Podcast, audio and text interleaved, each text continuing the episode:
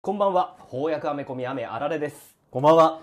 えー、先週何食べたのコーナー。このコーナーはですね、えー、霞を食って生きる仙人のごとく、エンタメを摂取して生きている我々二人が先週どんなエンタメを食べたかっていう話をする的な コーナーですよ。はい。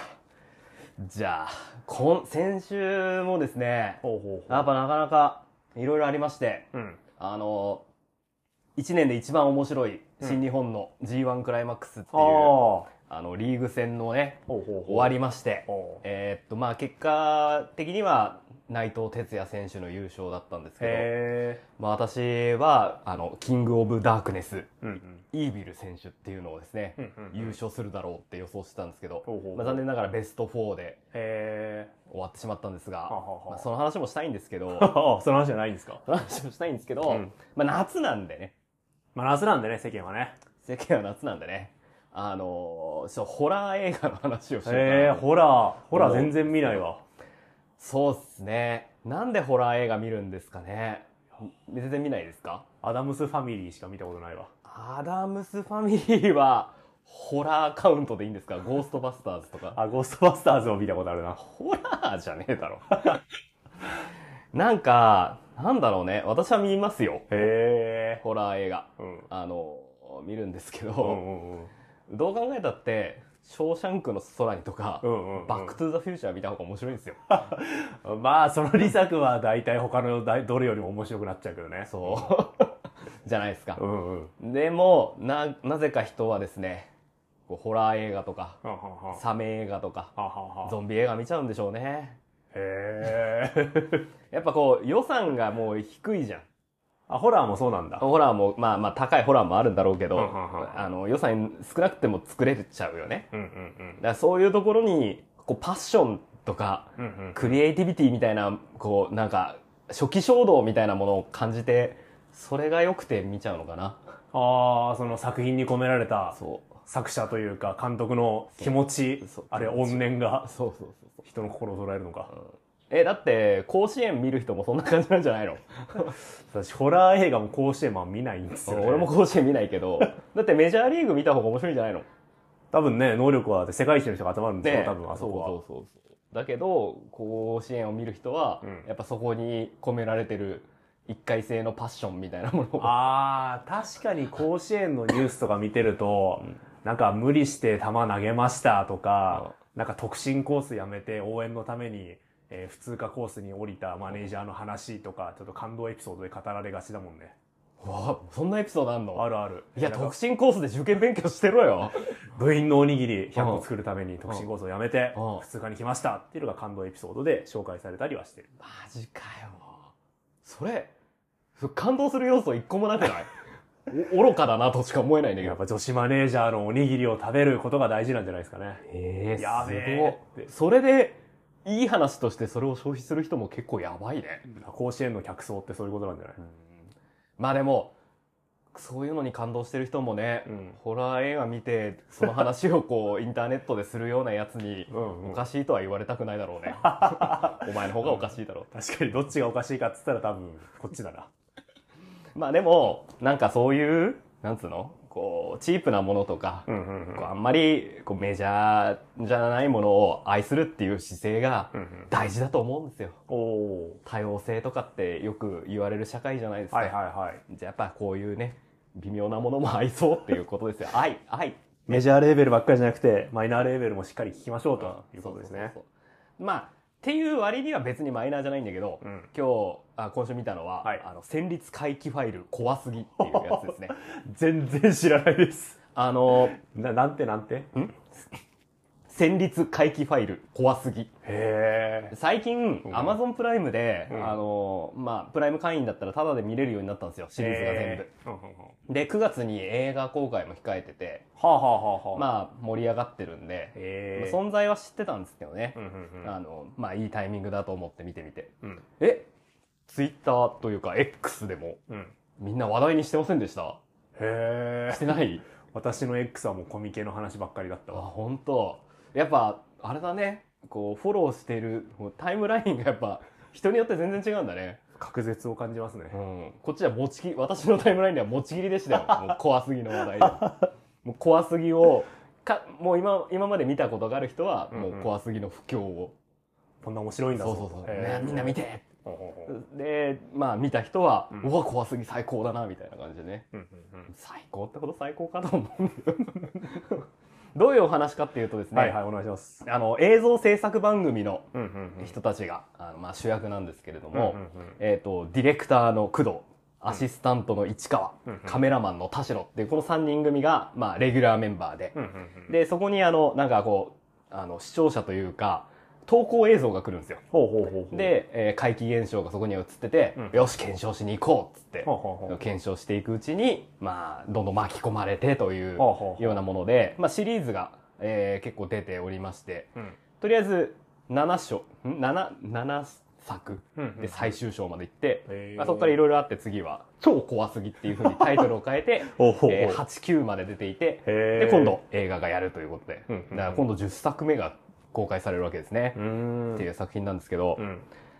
何が面白いかってうんうん。なんか話のなんかスケールがすごいんですよね。あの一作一作で終わんないで、うんうん。なんかこう散りばめられた、まあ、伏線というよりは世界観の説明みたいなのがあって、うんうんうん。それがどんどんこうなんつうんだろうな全貌を表していくっていう続けて見ているうちに、話の規模がただの怪談話じゃなくなっていくっていう、はあ面白さなのかなと思うんですけど、はまあ、もちろんなんかあのそのメインの3人もそれぞれ個性っていうかキャラが立ってて、そういうのも面白いですね。まず1作目は、えー口裂け女捕獲作戦ということで ああちょっと面白そう。あの口裂け女を捕捕獲しようとするんですけど、うんうんうん。まあうんまあ面白いっちゃ面白いかあの3作目の人食いカッパ伝説っていう回が個人的にはすごい面白いと思うんで、もし気になったらそこから見ていただいて。へええっとえ映画なの？一応2時間映画。あいやいや1時間ちょい1時間半内ぐらいの、えっとビデオお OVA ん？なんつうの？そういうの？ビデオ作品。オリジナルビデオ作品。ほどね、で劇場公開もされたんだけど基本的にはそうそういう感じ。1時間ちょいで。うんうんカッパの回はですね、まあなんかこう陰陽師っていうか陰陽道の修行をした人が こうカッパを倒倒すために結界を張ってでその中でそのメインキャラの工藤がうん。カッパと戦うって話になるんだけど、だからやっぱカッパといえばそう相撲が好きっていうのがあるじゃん。格闘要素うん、だからこの、えー結界、うんうんまあこれはといいわば土俵なんだと。っていう話になってですね。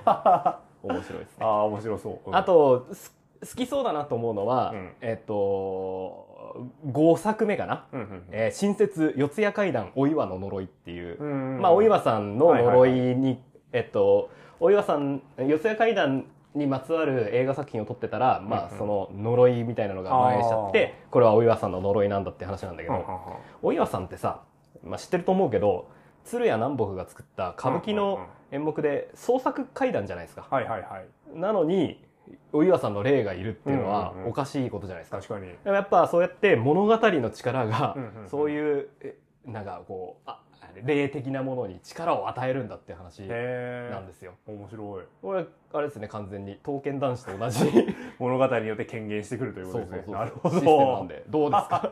確かに私は最近ハマってるんで東京乱舞似たもの感じあますね。ー見ててあーこれ実質刀剣乱舞だなと思いながら見てましたね。いや本当面白くて、うん。もうなんつうんだろう。後半クトゥルー神話みたいになってくる。ああなんか聞いててちょっと思ったわ。うん、なんかあちらの世界みたいな、はいはいはい。いにしえの神とかって言葉も出てくるし、うんうんうんだから最初はその口裂け女とか廃墟にいる幽霊とかカッパとはいはいか花子さんとかを追ってるんだけど、なんかだんだんだんだん話のスケールがでかくなってきてもう最後すごいですね「あのジョジョの奇妙な冒険」第6部みたいになってくる わあなんかがぜ興味出てきた。そうわそういうドライブ感が売りなんでまあちょっともしよければ3見てもらってうんうん。4が一番面白いんだけどほうほうほう。これちょっと前の回見てないとあんま楽しめないんだよ。ああなるほど。で3見て水が合えば124と見てもらって、うんうんうん。4まで見たらもう多分最後までいっちゃうと思う、へえいやごめん嘘。そそこまででもねえか いや私怖いの苦手なんですけど大丈夫ですかね？えーっとああ怖い怖くない全然怖くないんだけど あのうちのさ洗面所うん。あの鏡があってさこう鏡をかカパって開けると、うんうん。その後ろに歯ブラシが、ああるシステムなの。よくあるよくある。うん。でさはこうカパって開けてうん。戻した時に 自分の後ろになんか 女の人とか映ってたらどうしようって思ってでもこのワンアクションしないといけないわけですよ、かはいはいはい。鏡を一回開けて手っぱなしってわけにもねいかないもんね。そうそうなんだよ。なんかホラーの演出としてよくあるじゃん。一回目をそらして戻したらいるってやつ。ね。俺それをね日常的にやんなくちゃいけないの。はい。で普段は何とも思ってなかったんだけど、うんうん。やっぱホラー映画とかいくつか見た後に何にも気にしてないつもりなんだけどほうほうほう。やっぱどこか怖くなるよね。ああなるほど。寝てる時にさ、まあ多分外とかなんだけどでなんか車のドア閉めた音とかなんだろうけどさ、うん。バンみたいな音がするとさうわっってなるね。あやっぱいい作品ってそのそれまでの人生を変えてしまうような作品がいい作品だってよく言われるけど ねそういう作品だったっていうことですね。あのね、うん。いや、まあ、ぶっちゃけその特殊効果的な部分は、うん。もうチープさ丸出しで、ほ全然、ああ、作り物だなって、うん。もう見てても分かっちゃうし、あの、口裂け女なんかも怖いんだけど、うん。その怖さって、あの、何？へ、変な、やばい人の怖さ。ああなるほうど、ん。え街にうん、うんうん。いなくねえなっていうはい怖さ。はいはいはいはいはいはい。だから、うん、なんつうんだろう。怖くないけど、怖くないなりに怖いよ。じゃあとりあえず3作目うん。見てみます。カッパ、カッパ伝説カッパ伝説、ちょっと見てみてください。はい。ごめん、長くからちょっとい以上ですが、先週どうでした？先週いやなんかその話の後にすごい喋りづらいんですけど、私先週見たのはやっぱり映画のバービーですね、あ 私も見ましたよ、バービー。見ました？見ましたバービー。やっぱ話題にもなってたし、うん。なんか器用方変いろいろあったんで、うん。ちょっととりあえず見れるだけ見なきゃなと思って見に行って。でも思ったより面白かったかなっていう印象ね、面白かったっすね。うん。なんかあんなにこの政治的なメッセージ強めの作品うん。とは思わなかったなっていうのもあったかな。あ、そう。もっとギャグ寄りの作品でやってんのかなとはいはい勝手にはいはい。思ってたんではい。割と政治的なメッセージ強めだったしうん。あとえっとすごい思想的だったなと思ったよね。ああのサルトルのうん実存主義の話とかうん普通に出てきて、おおなんかすげえどどの客層向けなんだろうって思いながら見てましたねああ、インテリが作ったインテリ向け映画だったのかねインテ。リ向けだったよねちょっと、うんかもしれないね。ちょっと客層謎だなとか思ったけうんどでも客席から笑いも漏れてたしこれぜひ売り上げ伸ばしてくれればねうん。今後マテルシャバースがはい。あマテルシャバースがね。始まるかもしれない で、ハズブロバースと売り上げをこう競うわけだ。あそうそうそう、まあ、次映画版 UNO とかねうん。あるかもしれないし。いや、だって、バトルシップでさえあんなに面白い映画になったんですから、確かに。ってなんてやった日にはね。大変にはもどんな映画になるんだろうな。ピクサーみたいなのかな。う。え ?UNO? うん、うん。マイエレメントとかさ。うん。あのそういう系の,、うん。あの色の違いが人種の違い的なノリで。へえ。ドローフォーダーみたいな感じになるの？つまんねえなこれ。わかん。バービーね、もう最初から面白かったもんね。うんうん。あの、えー2001年宇宙の旅のパロディから始まって。始まって。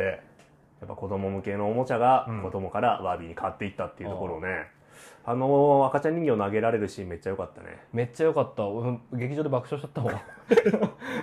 すげえ笑っちゃった私も。あの、人形がね、うんうん。もともとはそのおままごとの道具で、はいはいはい、まあ、赤ちゃん人形みたいなのがメインだったところに、少女の憧れのモデルとしてのバービーっていうのが現れたんだっていうシーンだったわけなんですけど、それをね時代が変わっ、たっていうのをね2001年宇宙の旅の、あの、人猿が人間、はいはいモノリスを触って人間に進化するシーンになぞらえたわけなんだけど、あの、ネットの感想をさ、あ見てたらさ、うん。なんか、あのシーン、こう、路悪的すぎるっていうかさ、うんうんうん。赤ちゃん人形だって別に今、未だにポポちゃんとかあるのに、ああそうね確かに。へあのシーンはどうなんだろうみたいなことを言ってる人がいて、えもうこんなんでこんな風に言われちゃうんだったら何もできないなって思いましたね。厳しいななんかみんな。厳しいよ。厳しいな誰か、まあ確かにね、俺がもしポポちゃんの人形を作ってる人だとか、企画した人とかだったら、うんうん。悲しい気持ちになるかもしれない。でも、でももう、もうそこまで配慮できないだろいやーそこまでいっちゃうとね。う。誰かを傷つけずに何かをすることなんか本質的にはできないんだよってことをね。あれだと人類の進歩をね描いたシーンですから、うん。ポポちゃん人形があったからポポちゃん人形じゃかわからんけど、うん。赤ちゃん人形があったからこうバービーに繋がっていくっていうね、あれもほら確か2001年宇宙の旅だと、えっと、骨か。うん。骨かなんかを武器にしていたのが、空に放り投げると宇宙船に変わる核ミサイルを搭載した宇宙船になっていましたっていうその武器の進化を描いたうんシーンでもあるからそれを思うとまあ いやでも厳しいなみんなやっぱり。怒っちゃうか。わからん。まあそんな感じだったしね。いや、面白いシーンいっぱいありましたね。私好きなのあれですね、うん。あのえっとなんだっけ。バービー人形が、うん。あのかかと足を地面についたらみんなめっちゃ吐き気を催すっていうシーン。はいはあ なんか めっちゃインテリっぽいって思いながらあれサルトルの小説の「オート」からですよね きっと。い。あ、なるほど。実音感じると吐くんだ。ギズ感じる吐き気を催してしまうっていうシーンで。でもそれ踏まえての、うんほら、リアルワールドに来た時にバービーが、うんこの自然の美しい光景とかを見て、うんわあ、綺麗だなって思うシーンも、うんあれもサルトルのオートの裏表で。描かれ描かれてて、なるほあ、すごいいいシーンだなって思ったけど、一方でこれちょっと誰向けなんだろうと思って思うよね。あのさ、リアルワールドに行った時にさ、うんバービーがさ、めちゃくちゃ汚い言葉か投げかけられるじゃないですか。あったね。こんな治安悪いの？アメリカと思って。西海岸やばって思ったよね。お姉ちゃんホットだな、みたいな。あ服を着ててもセクシーだみたいな、なんかそんなことをすごい言われるよね。治安悪すぎるわ。おそれはフェミニズム流星しますよ。あの、フェミニズム映画としては、うん。あんまり出来よくねえんじゃねえかなとも思ったんだけど。ああ。フェミニズムの目指すところって、うんうん。女性の勝利とかじゃなくて、うん。その人間の平等とかでしょ？おそらく。の割にさ現実世界じゃさ男男性社会っていうのがすごい強調されてさ、うんうん。バービーバービーの世界ではさもうバービーばっかりが重役について男たちは不足品っていうような描き方してさ、うんうん。もうただ対立を深めるだけの。ま あ確かに社会の平等とかとはだいぶ距離のある感じの描き方になってましたよね。うんなんかね。いやわかるわかる。でもケンがねやっぱりこう、えーっといいキャラしてましたよね。その男性社会とか競争が生む負の側面みたいなのを伝えたかったのかなとは思いましたけど、なんかあんまうまく県のなんか悩みとかうん処理しきれずに終わってる感じしたよね。なんか男がバカなことやってる間になんか元の世界を取り戻したぞみたいな感じだったんでそういう意味でこうメッセージ性っていう意味ではなんかあんまうまくいってないんじゃないかなと思ったけど。まあバービーの中心で見るとね、多分バービーにとってはこの自分の人生選択することができてよかったねっていう感じになるけど、確かにフェミニズム的な観点で見ると、うーん、うんどうかなっていうところも。あでもまあ細かいやっぱディティールとかもすごいちゃんと作ってそこが面白くて、うんうんあのバービーの住んでる家ね外から丸見えとかって そのおもちゃをちゃんとこうあの意識したはいはいはい。感じにちょっと皮肉っぽい笑いを込めつつやってたじゃないですか、うんうんうんおもちゃあるあるでね。あのボツになったバービーのねああ。人形たちもすごいいっぱい出てきましたよね確かに廃盤になったバービーたち。うんあのバービーの友達で妊婦さんであのお腹のパーツを外すと中に赤ちゃんの人形が入ってるっていうよく売ったよなやべえ。すげえぜアメリカすげえな。やっぱその思い切りの良さが大事なんでしょうね。あああと餌食べさせると糞をする犬のおもちゃ、あー、あったね。あれってさ何アメリカ人そういうの好きなの？あのこ解の前説行為が。この前ミーガンっていううんうんうんやっぱりやっぱり人形の映画を見てきたんですけどほホラー映画っていうかスリラー映画なんだけど、うんうんそれでもあのやっぱ餌を食べさせて、うん。うんこをする、うん。あのロボット人形みたいなのが流行ってる世界観だったよ。好きなのかな？何が面白いんだと思う 思うけど。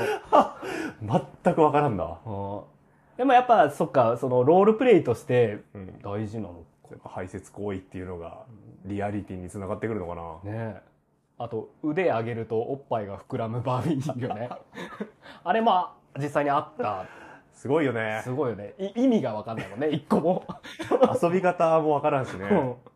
うんそのギミックが全ての人形だもんで。うん私あと背中がテレビになってるやつ好きでしたね。あったねなんか正面にカメラがついててカメラがついてて背中がモニターになってるすごい。もうそれ改造人間だもんね。最 サイボーグのおもちゃですもんね。でデストロン怪人だもんね。もうね。まあ、一体確かに自分がバービー人形で遊んでる子だとしたら、そういう子がいても、まあ、話の膨らみはできそうだよね。そう。怪人が一人ぐらいいた方が。ババービーハウスに一人カメラブロンドっていうデストロン怪人が。いた方が、ううん、やっぱ自意識の悩みとか抱えてるだろうし、話に膨らみができて良さそう。そうかいやそういうねまあ無茶なところも面白い映画だったなとは思いますね。きっと好きな人が見たらものすごくハマる映画なんでしょうね。好きな人って何そがのババービー人形ファンとかがきっと、そっか。マテル社のファンとかいるね、きっとハマるのかなと思うけど、そのいわゆる政治的なメッセージの映画として見るといろいろ、なんか、うん、あんま議論とか噛み合わなくなるだろうなと思うよね。あそうね。あの作品に対する批判とか称賛とかしたところでっていうところあるよね。そうだね。うん。まあちょっと難しい話は分からんけどけど。そういうおもちゃ映画としてね、うんうん面白さはありましたね。ケンね、まあほとんど、だ出てくる男性キャラのほとんどはケンっていうキャラクターだったんで、ケンとアランしかいなかったですね。ケン同士で戦うシーンとか良かったよね。ミュージカルしてたね。ミュージカルしてましたね。途中、ちょっと顔のいい男子たちがずっと踊りを繰り広げるってシーンあって、うんうん。宝塚の終盤かなって思いましたね。ダンスバトル。ダンスバトル。まあぜひね、バービーもね、確かに単なるおもちゃ映画とかフェミニズム映画じゃなくて、普通に面白い映画としてもっともっとみんなに見てほしいなとは思いましたね。まあでも、そういう思想性を無視して語ることはできないんですかね。なんだろううね。ん。いやー難しいな。ね、漫画家の人が不用意な発言してめっちゃ叩かれてたね。マジで？なんか、あの、こんな、なんか女性優位の映画誰が見るんだ？みたいなこと言って。そりゃ叩それはそれでまあちょっと叩かれるもまあまあしゃあないかなっていう気も。っていうね。まあぜひ皆さんも、皆さんも。バービー、なんか、面白い感想を聞きたいですね、バービーの。そうねねなんかみんな怒ってる人か、すごい称賛してる人ばっかりでなんかこう、うん、うん。作品として語ってる人あんまいないなっていう気しちゃうよね。そうね。ちょっと、まあ、難しいところだと思うんだけど。う。ん。面白い面白くバービーの映画を語れる人をちょっと募集しましょう、はい。えーこの番組では、はい。はい毎週一冊のね翻訳アメコミを紹介しております、えー本日紹介するのはゴールデンエイジブルービートルセレクションですね。えー電子書籍で、はい。なんと100円ではい。購入することができる。はい。作品でございますえっ、とまあブルービートルねえっ、と まあいろいろあるキャラクターではあるんですが、うんうん。えー1939年デビューなんで古参も古参ですよね。古参も古参大古参著作権も切れてパブリックドメインになってるということで、えーっとそのパブリックドメインになっているブルービートルをどなたかが、えー翻訳してですね日本語に訳してですね、えー Kindle に流して100円で売ってるということですね、すごい。ありがたい限りですわありがたいね。ねえうん。俺らもできるかな？パブリパブリックドメインになった作品をうん翻訳して。翻訳して Kindle で売る、確かに、うんパブリックドメインならね、うんいいよね。まあそれパブリックドメインじゃなかったらよくないもんな。ね。うん。まあ、ブルービートルっていうとね、えっ、と、今、多分、ね、ツイッターとかで検索すると、日本にはいつ来るの？っていう、映画公開。うん、コメント溢れ返ってると思いますが、うんうん。えっ、と、アメリカでは、18日 ?8 月18日ぐらいに公開なんだっけ？18公開でしたね、確ねか。ということなんですが、日本での公開のめどは未だ立っておらずと。立たずと。いうことで、うん本当だったらね映画を見てからこの作品を紹介して「ああブルービートル面白いね」って言いたかったんですが映画が公開されないので代わりにバービーの話をたっぷりして、えーこの作品について語ると。はいということで。ことでございます、えーまあ100円なんでねえーっとまあちょっとコーヒー一杯我慢して。買ってもらえればいいんじゃないかと思います100円分の満足感は間違いなく得られる。そうですねテンポいいですしページ数もえーっと100ページぐらいあるんですか？ページぐらいありますね。ね、結構ボリュームあって面白いと思いますので資料的価値もね高いんじゃないかなと思います1930年代、40年代ってこういう漫画だったんだっていうのを感じることができましたね。はいということでね、えー皆さんもぜひ読んで、えーこの先聞いていただけたらと思いますほい。さてブルービートルなんですけど、うんうん。知ってる？あの、変身メカヒーローみたいですよね。ああそうねそれは3代目ブルービートルで、うん。映画にもなるやつで、うんうん。我々は、えっ、と、インフィニット・クライシスをやった時に出てきましたかね。そうね、ヒートクライシスで出てきた印象強いですね。あれがデビュー戦だったんでね。あ、そうだっけ？そうそうそうそう。へインフィニット・クライシスの前にうん2代目ブルービートルがまあ死んでて、で、3代目があそこで誕生するっていう流れだったんでね。え。二代目がスカラベの力を借りてうん変身する人でしたっけ？2代目が唯一スカラベの力を借りれなかった人です。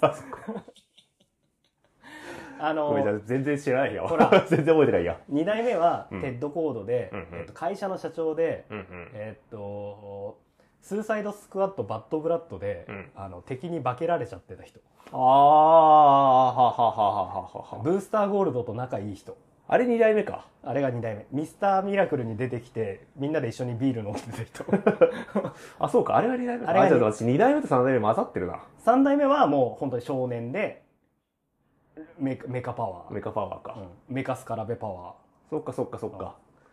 ーで多分我々初代ブルービートルってうん。今まで一回も見てないと思う。見てないね、多分。多分。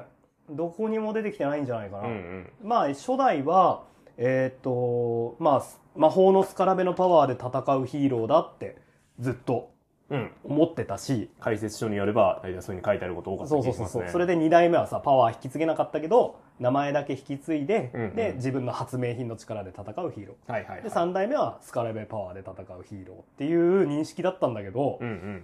あのどうやらそんなに単純なものではなかったようですね どうやら、そうですね。ブルービートルっていう名前はまあ最初からあったんだけど実は最初のブルービートルは、まあ、今回扱うこのゴールデンエイジのブルービートルはうんうん。全然あれですねその不思議な力なしですよね、努力の力で、戦闘能力を身につけたうん、ヒーローでしたヒねーローでしたね。まあ、そもそも、うん今は DC コミックスにうんうんこう、ゆ合流しているブルービートル一家エリトル1個、はい。一家一家なんだけどうんうんもともとは彼らはチャールトンコミックスっていう会社のはキャラクターでで、まあ、80年代で買収されて、うんうん。えっと DC コミックスになったんだとこれは知ってたんですよ私。えっと、っていうのもそのチャールトンコミックスを買収した時にあチャールトンコミックスのキャラ使って作品作らせてくれって言ったのがアラン・ムーアでおウォッチメンはもともとー。はいはいはい。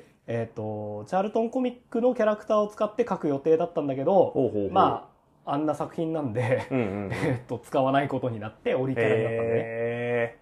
そうだったんだ。そうそうそうそうだから、えっと、ピースメーカーっているじゃんうんうんうん。ジョン・シナがはいはいはい映画では演じてた、うんうん。銀色のバケツみたいなかぶってるやつ、うんあれはもともとは、えっと、コメディアンはピースメーカーを使おうとしてたんでねへー、そうなんだコ。メディアンはピースメーカーを使おうとしてたしあとキャプテンアトム、うんうんあの何かあるたんびに爆発する人 爆発するシーンでしかも見ない人ですね。あれもドクター・マンハッタンは最初キャプテンアトムを使おうとしたあ、めっちゃいい役じゃん。そうそうそうそう。で、えっと、ナイトオウル。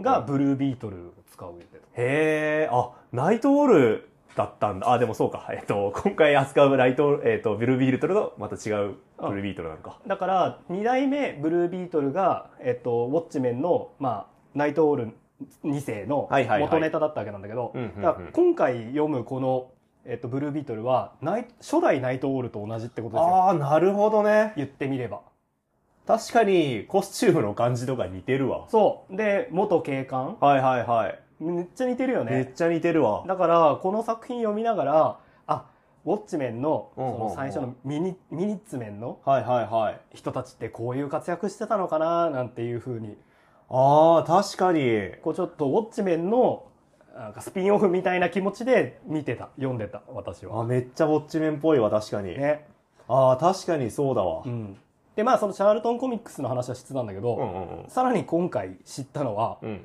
これえっとフォックスコミックスから出てるんですよねほう、ちょっと存じ上げないっすね。えっとだからもともとフォックスコミックっていうのでこのブルービートルはデビューしてうんうんうんで1950年代ぐらいにチャールトンコミックスっていう会社にまあ身売りしてうーん。で80年代に DC になったっていう意外と渡り鳥なんですよすごいいろんなことを経験しブて。ルービートルは。へえ。でこの最初のクス版のフォックスコミックス版のブルービートルはまだだからその神秘のスカラベパワーなしってことなんですね。うんうんうんうんうん。黄金の左フックで戦うわけだ。そうそうそうそう。はこのフォックスコミックっていうのが面白くてさ、うん。まあインターネットで得た知識だから自分の知識のように語るのちょっと恥ずかしいんだけどあ うん。あの、まあ、DC コミックスで働いてた人が、うんうんうん。あそうヒーローコミック売れんだなって思ってた独立して立ち上げたのがこのフォックスコミックなんだって。へえいいね。であのスーパーマン丸パクリのヒーローとか出して。いいね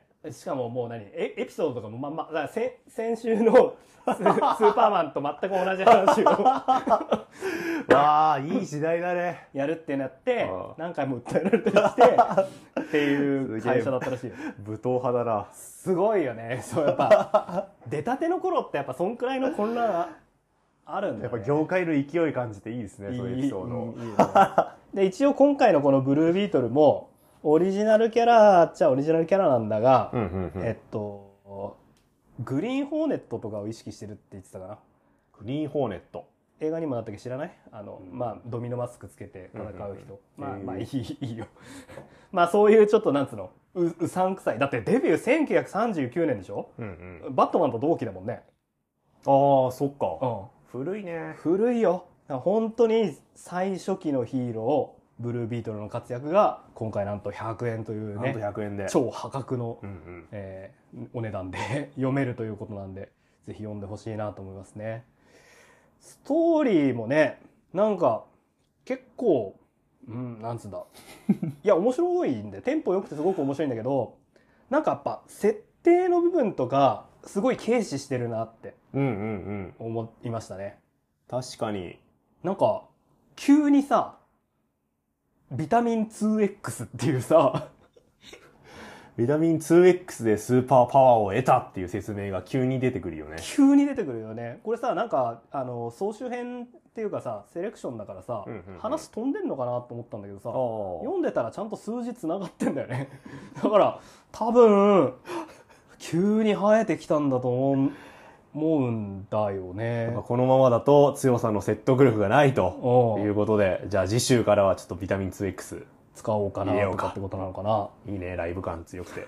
なんかね最初はだから本当にそのスポーツマンとして力があるからっていうような説明だったんだけど急になんかスペシャルアーマーとか言い出すし スペシャルアーマーもね急に出てきましたね。これもなんかまあ後でちゃんと説明されるんだけどね。鎖片びらうんうんうん。をなんかコーティングして着込んでるっていう設定らしいですね。あとよくわかんない仲間の博士みたいな人もいましたね。そう薬局のおじさんがこれもまた急に生えてきましたね。ブルービートルの仲間が実はいましたっていうところが。こいつが多分ビタミン 2X を用意してくれるんだと思うんだけどフランツ博士、博士。うん。ちょっとなかなか今ではないですよねこういうライブ感。うん。そのまあ主人公はダン・ギャレットっていううんうん。警察官なんだけど、えっと警察官としてのパートナーでねマイクっていうパートナーがいるんでね、はいはいはい。そのマイクは、まあ、ブルービートルを捕まえようとしてるんだと、うんうんだからすぐ隣にブルービートルがいるんだけど、えーマイクはいつも住んでのところでブルービートルを取り流して、うんうん。はあ今日今回もブルービートルが捕まえられなかったきっといつか捕まえられるよみたいなちゃんちゃんみたいなオチ担当ですよね。毎回オチこれですね。うん。毎回そのオチを担当してくれるんだけどマイクにはこんだけ隠しといてうん。なんかしれっとこのフランツ博士はめ 正体知ってるよね、確かに。うん。なんかエピソードゼロ的なものとかはやっぱ求めてしまうのは現代人の我々の良くないところなのかもしれないですね。あそれはすごく思った。だから今だったら絶対こんな急に知らんキャラ生えてこないじゃんせっかくキャラ増やすならね、うん。やっぱ伏線張って前のエピソードからちょっとずつ出しつつとかやるだろうけど、うん。やっぱ多分現実って多分そうじゃないしね。まあね。これがリアリティかもしれない。むしろこっむちの方が。の方が、リアリティなのか、うんやっぱ身近な友人には言えないけれども、うん。でも薬局のおじさんには正体を明かすことができるっていうところが。まああるか？あるかもしれないねえっと今回の収録作はまず第1話を収録してくれてるんで、はい、えっとちゃんとオリジンもバッチリですね。うん、うん。もうブルービートルの名前の由来うん。全く出てこないですね。あ出てこない。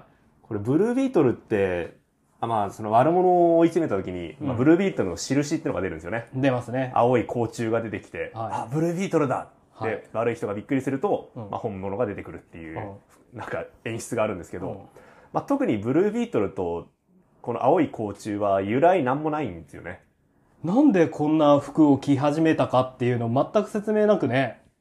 このブルービートルの印が何なのかも全然説明がなくうん。出てくるので、うんまあ、我々の知らないところで、恐怖の象徴として、うんブルービートルを使おうっていうシーンがあったのかもね。でもきっとバットマンとかも最初何の説明もなくコウモリの格好をしてて、うんうんシリーズが続くうちに今のあの犯罪者に恐怖を与えるためっていう設定が出てきたんでしょ、ブルービートルももっと人気があったらそういう話も、うん、もしかしたらこれ今回には載ってないだけであ、後々ね、そう説明があるかもしれない、確かに由来があるかもしれない。うん。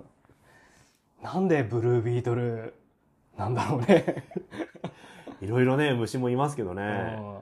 でも結構さなんつうんだろう。オリジンもさ、うんうん。あのなんださっぱりめというかささっぱりめですね。うんあの、まあ、正義感の強い、うん。そして、えー体の強い、いい男に育ったダン・ギャレット。よかったよかったう。ん。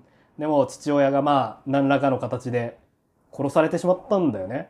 うんうん。撃ち殺されたそうですね。で、えっ、と、警察官になったダン・ギャレットは、その、父親を殺した犯人を、まあ、追うというような話なんだけど、この復讐の物語はね、うん。1話で1話で終わりますね。終わりますんで、もうあとはヒーローとなったブルービートルの活躍ですね。気ままな自警団活動に取り組んでいくと。うん。すごいな。こう、最初はさ、やっぱギャングとかと戦うじゃないですか。うんうんうん。まあ、その犯罪者との戦いですよね。ん。これも結構すごいな。ギャングと戦うんだけど、なんか後半ちょっとさ、あの、何似たようなコスプレ型の、こう敵と戦うようになるじゃないですか。うんうんうん。なんか、えっと、スフィンクスっていう鉄のアーマー着てるやつとはいはいはいはか、えっと、空、空の支配者とかいう、うんうん。上空から車を落としてくるやべえやすつ。すごいよね、これね。あと、フック。ああ、いましたね。うん。これはもう、鍵爪つけてるやつ。うんうんうん。あの、自分の部下にはドワーフっていう鉄の靴を履いているやつがいるんだけど。この辺りも読んでて、うんああ、ウォッチメン、ミニッツメンの人たちは、ああ、なるほど。最初ギャングと戦ってたんだけど、はいはいはいはい。なんかだんだんあのコスチュームの犯罪者と戦うようになったっていう話だったから、こういうことかってああ、なるほほどね。あ、確かにウォッチメンを補助線に考えるとう、ん。めちゃくちゃしっくりきたわ。ど、あつまり、そうか、自警団活動してるやつが増えることによって、同じようにコスチュームを着る変質者がどんどん増えていってしまったっていうのが、ウォッチメンだったけどそれと全く同じか。説明なんもなくポツポツポツ出てくるのが、うん。こいつらは昨日まで単なる普通の犯罪者だったんだけど。犯罪者だった変質者だからか。うん。今日からコスチュームを着ようってなったからう、ん。出てくるのか。そう。おおなるほ確かにね毎回毎回こうギャングと戦ってても変わり映えしないからど。そうね。その漫画作る側としてはね、うんうんうんやっぱりこういう癖のあるキャラクターを出さんとなというふうには思ったんだろうねもう1話で自分の父親との因縁はもう解決しちゃってるからね。そうなんだよ戦う理由がないからね。そうなんだよ。だからあとはこう、うん短期的というかさ、うんうんえ絵面の派手さで勝負するしかなくなってくるもんね。ああ、なるほどね。いやー、ウォッチメンは素晴らしい作品ですね。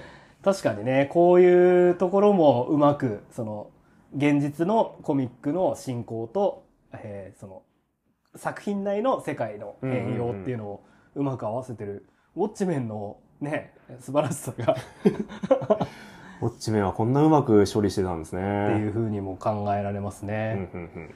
まあ、えーっと、なんかミステリーメンコミックっていうほうほうほう。おタイトルね。タイトルで、えーこのブルービートルの活躍が描かれるんだけど、うんうんうん。まあやっぱね、なんか、毎回事件考えるの大変だよね。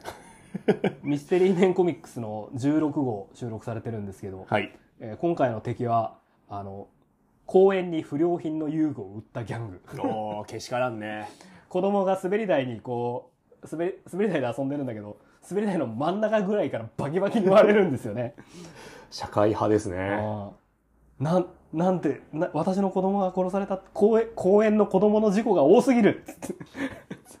これはって、えーこれを売りつけたね、うんうん。ギャングを、まあ、警官の仕事として、ダンは探っていくわけなんですけど、すごいよな。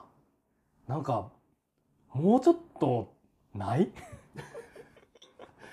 これ別に、ブルービートル変身する必要あんまない気もしますよね。あ、確かに。だって、不良品の遊具を売りつけたやつを、裁けない司法ってどうかと思うよね。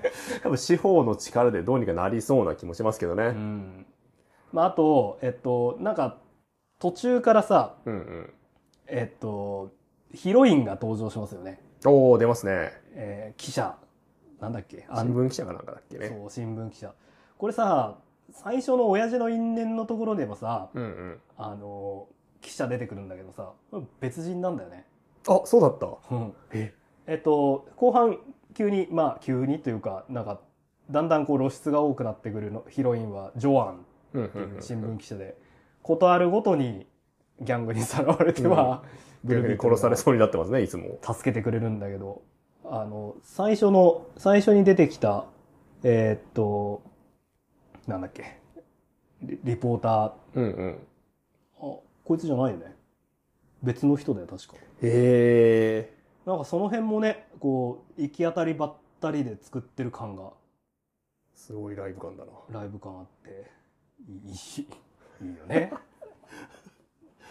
ライブ感で言うと、うん私すごい好きなシーンが、つまあいくつかあるんですけど、うん。まあその勢いがやっぱすごいじゃないですか。勢いすごい。例えば、えっと、ブルービートルが戦ってる途中で、後ろからギャングに殴られて意識を失ってしまうっていう、大ピンチじゃないですか。うん。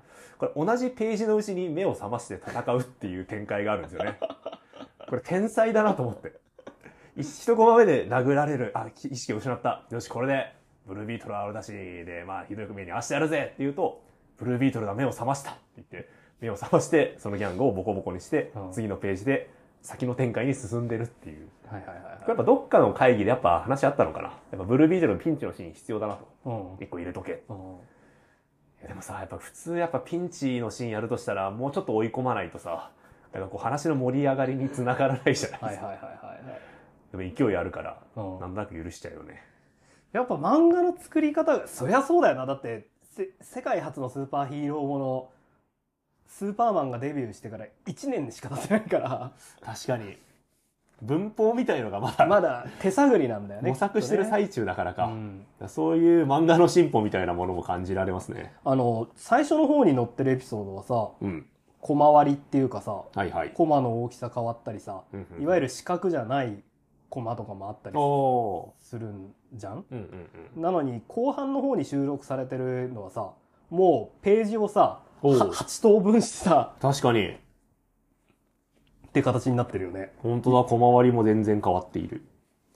この辺りもなんか多分なこ作業効率をアップさせるためなんだろうね、うん、確かに。小回り考えるの大変そうだもんね途中、ああ、本当だ。やっぱ変えてますね。うんそうなんだよであと日本の漫画との違いなのかなだからもう本当にそのこ絵で動きを表現するとかそういう感じじゃないよね、うんうんうん。こう場面場面場面場面場面場面って感じああ、そう、絵コンテみたいな感じだよね。うん。あそうそう絵コンテみたいな感じだね、まあ、そのあたりもまたちょっとふ古臭さじゃないけど時代の違いがあって。コミックのね黎明期の描き方なんだなって思うね。ああ、面白いな、見直してみると。うん面白い面白いコスチューム着て人と殴るやつってのはやっぱまともじゃねえんだなって思わせるエピソードもさ、うん。ちゃんと収録されててさ、はい。あの、ギャングの集団に殴り込みをかけて、うん。まあ、パンチの力でね、ボコボコにした後に、うん。そのギャングの気絶した体をこうブルービートル型に並べていくっていうシーンあるじゃないですか。ある。これこれマジ何なの？これ発想がなんというか、殺人鬼の発想でちょっと怖いなって思いましたよね。あのしかも本当にすごい量のギャングを。ブルービートルのこのなんか輪郭を作るとかじゃなくて、甲虫のこの殻の部分もパンパンに人間でこう埋めてるんですよね。あそうそうそうそう。もう本当にむ虫型巨大な虫型。の。これ40人ぐらいやってるでしょギャング。いやこれ見立て殺人するタイプの殺人鬼ですよ。はいはいはいはい。後確かに派っていうのもあるし、やっぱそれで多分気を良くしたのか、その後は、えーブルービートルサインでの、えーお使いこなすようになるんですよね。はい。えーブルービートルサインって何かっていうと、うん最初は虫の模型とかなんですよね。そうだった虫の模ね型とかを吊るして、わあ、ブルービートルだってびっくりさせるっていうのがあったんですけど、途中からなんか、な、なんだえっと、バットマンサイン、バットサインの、はい。どこでも出せるものみたいな感じになってくるんですよね。どうやら光り輝くブルービートルの画像が空中に浮き出てきて、うん。それを見て悪者たちが、見ろブルービートルのサインだってうん言って恐怖するっていう演出になっていくんですけど、はい。これ何？これ、ね、何なんだろうね。さ、最初マジでなんだかわかんなくて、急に、こう、青いね、昆虫の像が像が出てきて、出てくるんだけど、多分この描き方的に、やっぱ光、光らせてるのかな？なんか映像なんでしょうね。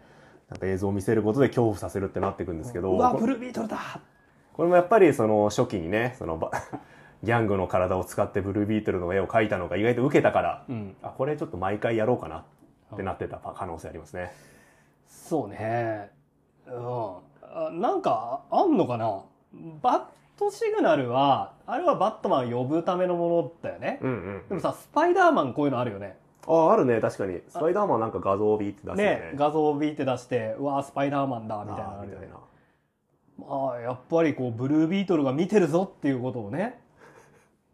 ブルービートルから見せていくということですね。はい。あー確かにそういう意味ではスパイダーマンにつなる伝統の始まりなのか、これが。そうだね。だって、全然こっちの方が先輩ですからね。いや、でもこう喋りながら見てると面白いね、これ本当に。うん。なんか、めちゃくちゃだもんね。めちゃくちゃ。最初にその、まあ、えっ、と、自分の存在を示すためにね、えーししばいたギャングを昆虫の形に並べたりするんだけど、うんうん。なんかその、えっ、と、なんつうの、黒幕は領事なんだよね、シルバニアの領事。はいはいはいはい。で、えっ、と、そいつの机の上に、こう昆虫の模型みたいなのを置いとくんだようんうね。んうん。およくある、びっくりおもちゃのやつだよね。で、やばい、ブルービートルが私を近くで見てるんだと思って、えードアに逃げようとすると、そこにも青い昆虫の模型みたいなのが置いてあって、うわーってなるんだよね。うんうんこれよく見るとさ、うん。うんうん。ブルービートル窓からめっちゃ見てんだよね。その、昆虫の模確かに。模型で慌てふためく黒幕をうんうんうん。自分で出ていけよ。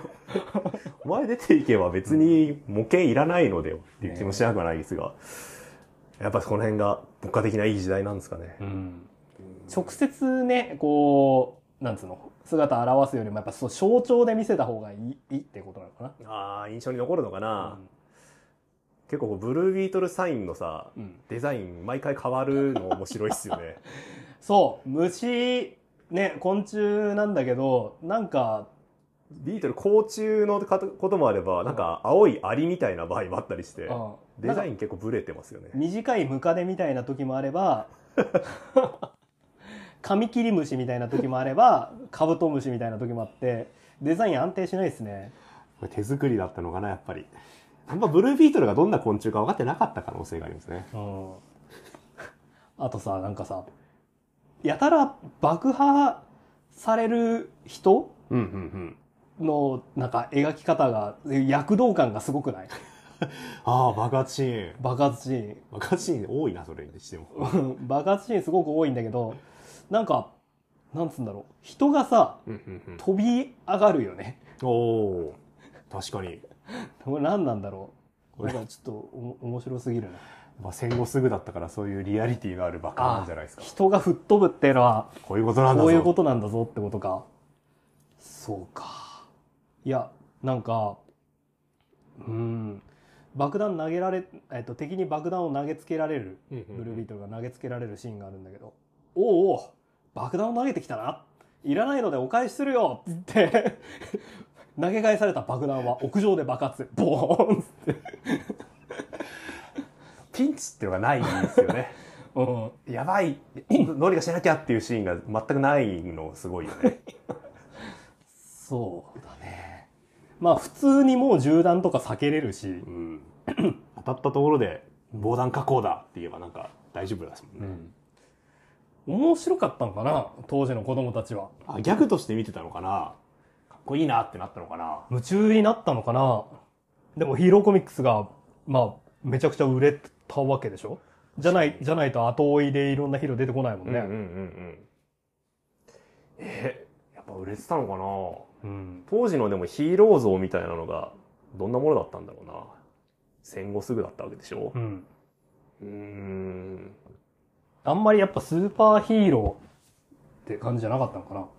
プロレスラーとかかな。やっぱ当時のヒーローってどうなんだろうーん。プロレスはさ、う。うんうん。いやまあ、そそんな詳しくないイメージだけど、戦後でしょ？確かに。これこれ戦戦前の作品だよ。終戦前の作品だから。ああ、そうか。うん。わ、めちゃくちゃ古いな。プロレスじゃないんじゃない？確かに。え、じゃあそうか。だって、力道山もいないよ、まだ。確かに。うん。え、じゃあ当時のヒーロー像というか理想の、まあ、この場合だったら男性ってどういうものだったんだろうな。うーん。なんでこんな全身ぴっちりスーツなんだろうね。ね。サーカスなのかなウォッチメンだと、あれだよね。サーカスの怪力男由来でうん説明されてたよね。されてた。ヒーローだったのかなんかあれだよね、スーパーマンのスマッシュ・ザ・クランでも、あれじゃなかった？やっぱ、かえあサーカスのコスチュームが。みたいな話あったよね。なんだろうね。戦前この時期、確かにヒーローコミックが存在しない世界におけるヒーローって何なんだろう？サーカスだったのかな？ね英雄譚とかはまたちょっと違ってくるんだろうね、きっと。え。うん。いわゆる英雄そ。の活躍の仕方は確かに、いわゆる神話とかの英雄譚が元になっててもまあわかるんだけど、このコスチュビジュアルの部分だよね。見た目の部分とかね、うん。ドミノマスクとかね。うん。ドミノマスクってヒーロー以外つけてるの見たことないんですけど。でもやっぱり、あれなんじゃない？それこそ、グリーンホーネットとか、解決ゾロとか、ああ、解決ゾロとかつけてるわ。うん。ああ、確かに。イメージあなんじゃない？あ。小説とかが、から取ってくることになるのか。小説とか映画とか、映画はあるよね。主人公がさ、うんうん。その、警察官だったりさ、うんうんうん。まあ、えっと、バットマンもディテクティブコミックスだったりさ、うんうんうんやっぱだからその犯罪小説みたいなのからスタートなんじゃない？ああ、なるほど。うん。なるほどね。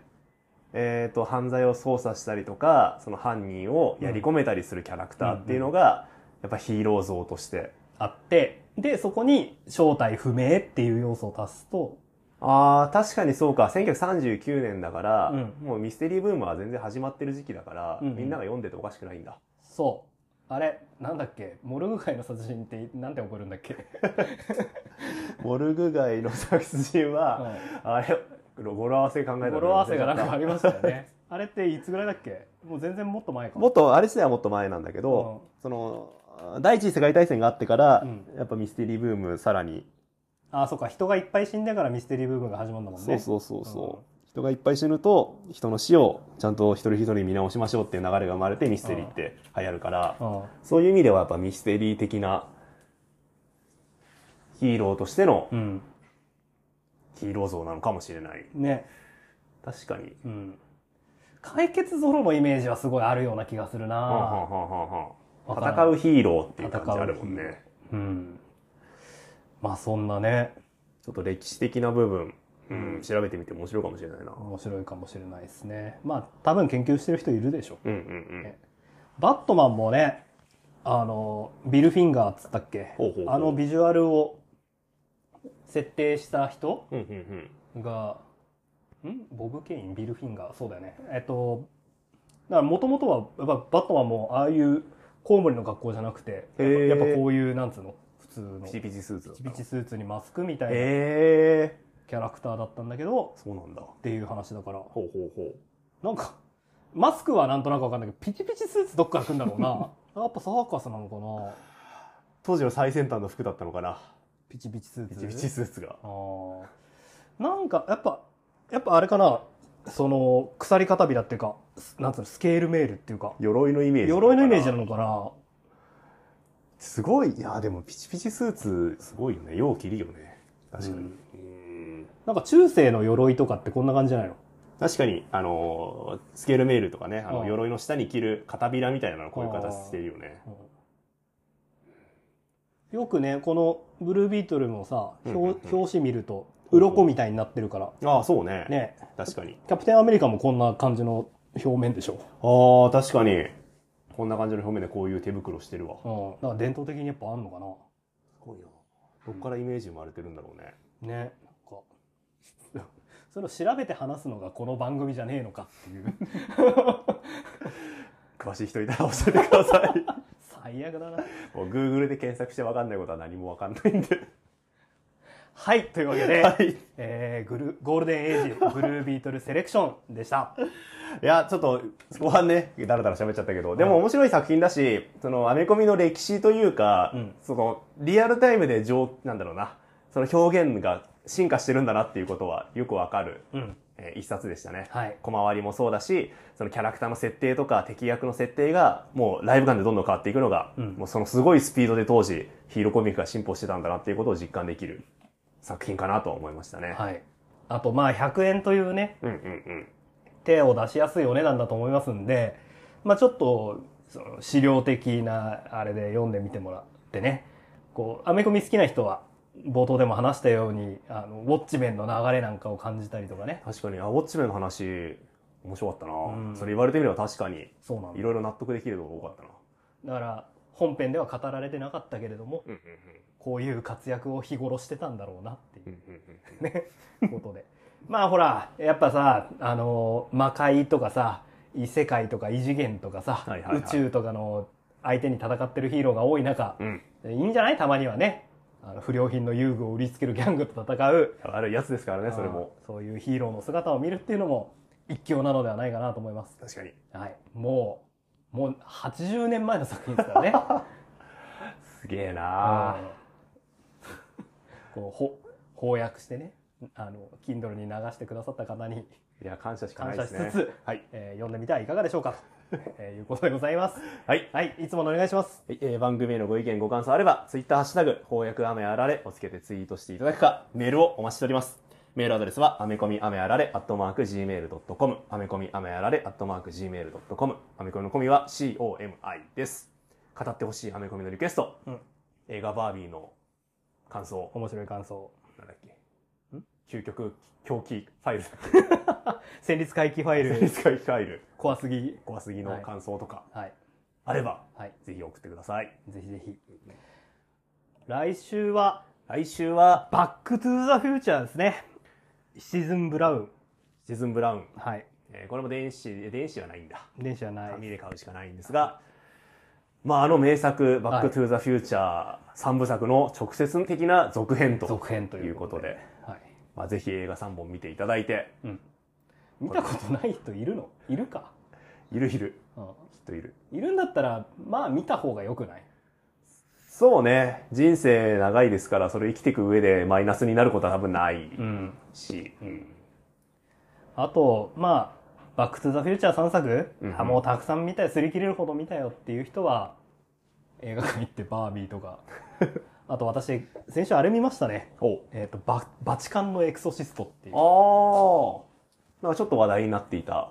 なんか、えっ、と、こうそれこそツイッターに、カッツっていう人の、こう、ツイートがたびたび上がってくるようになったの。なんかまあ日本の昔のプロレスの話とかする人で、外人、日本語でツイートしてんだけど、どうやら外国の人っぽくて、で、まあ、なんだろうな、この人って思ってたんだけど、あの、バチカンのエクソシストのプロデューサーだったらしくて、新日かなんか昔のプロレス好きだったらしいよ。へえ、すご。で、そうか、じゃあそういう人がや作ってるんだったなと思って、うんうんバチカンのエクソシスト見に行ったんですけど、まあ話の中身、怖すぎとほぼ変わらなかったですね。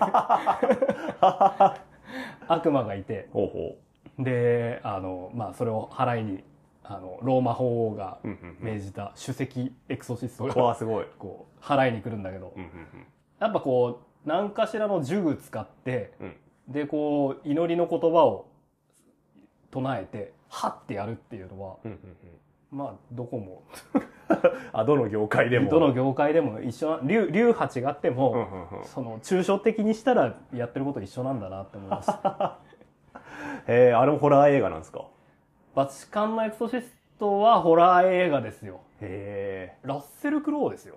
主演、主演。ほう。かっこよかった。面白かったんで。ぜひ。怖すぎよりも多分面白い そんな前半あんなに熱く語ってくれたのに。比べるようなもんじゃないね、うん、比べるようなもんじゃない。なるほど。あやっぱり正義に大小がないのと同じように、うん。公園の遊具を、そう、ね、正すのも正義だし宇宙の敵と戦うのも正義だし、バチカンのエクソシスト何が一番驚いたって、うんうん、あ最後に実話だってことが明かされるんですよ。怖っ。ゾゾゾッとするわ実話なんだ。このエクソシストいる。でその人が書いた本をもとにあ作品の途中でもねあのわ私のか書いた本は読んだか？あれは傑作だとかっていうシーンがあったりしてはあはあはあ。へえとかって思いながら見てたんだけど その本本当にあるらしい。わあ面白、悪魔ねうん、200体地上にこ降臨しちゃってるらしいんだ。ほうほうほう。最初の1匹を倒す話なんだけど。すげえその人もうなんかちょっと前に亡くなられちゃったんだけど。あら。戦いに負けたのか何体何体やったんだろうね。な200体って分かってるんだね。うんそう200体って分かってんだよ。すげえ。人間の数の概念とかそういうのがこう当てはまるものなんだね悪魔って。やっぱすごいあれなんじゃない？やっぱ理屈っぽいっていうかほうほうほう。悪魔ってやっぱこうちゃんと計計算とかルールっていうか。ああ確かに契約してるからそうそうそうそう。ロジックは人間に近いのか。そうそうそうそうああなるほど。人間よりもずっとロジカルかもよ名前知られたらやっぱ弱まるとかさ。ああはあはあは。あ結構ルールあるから確かに。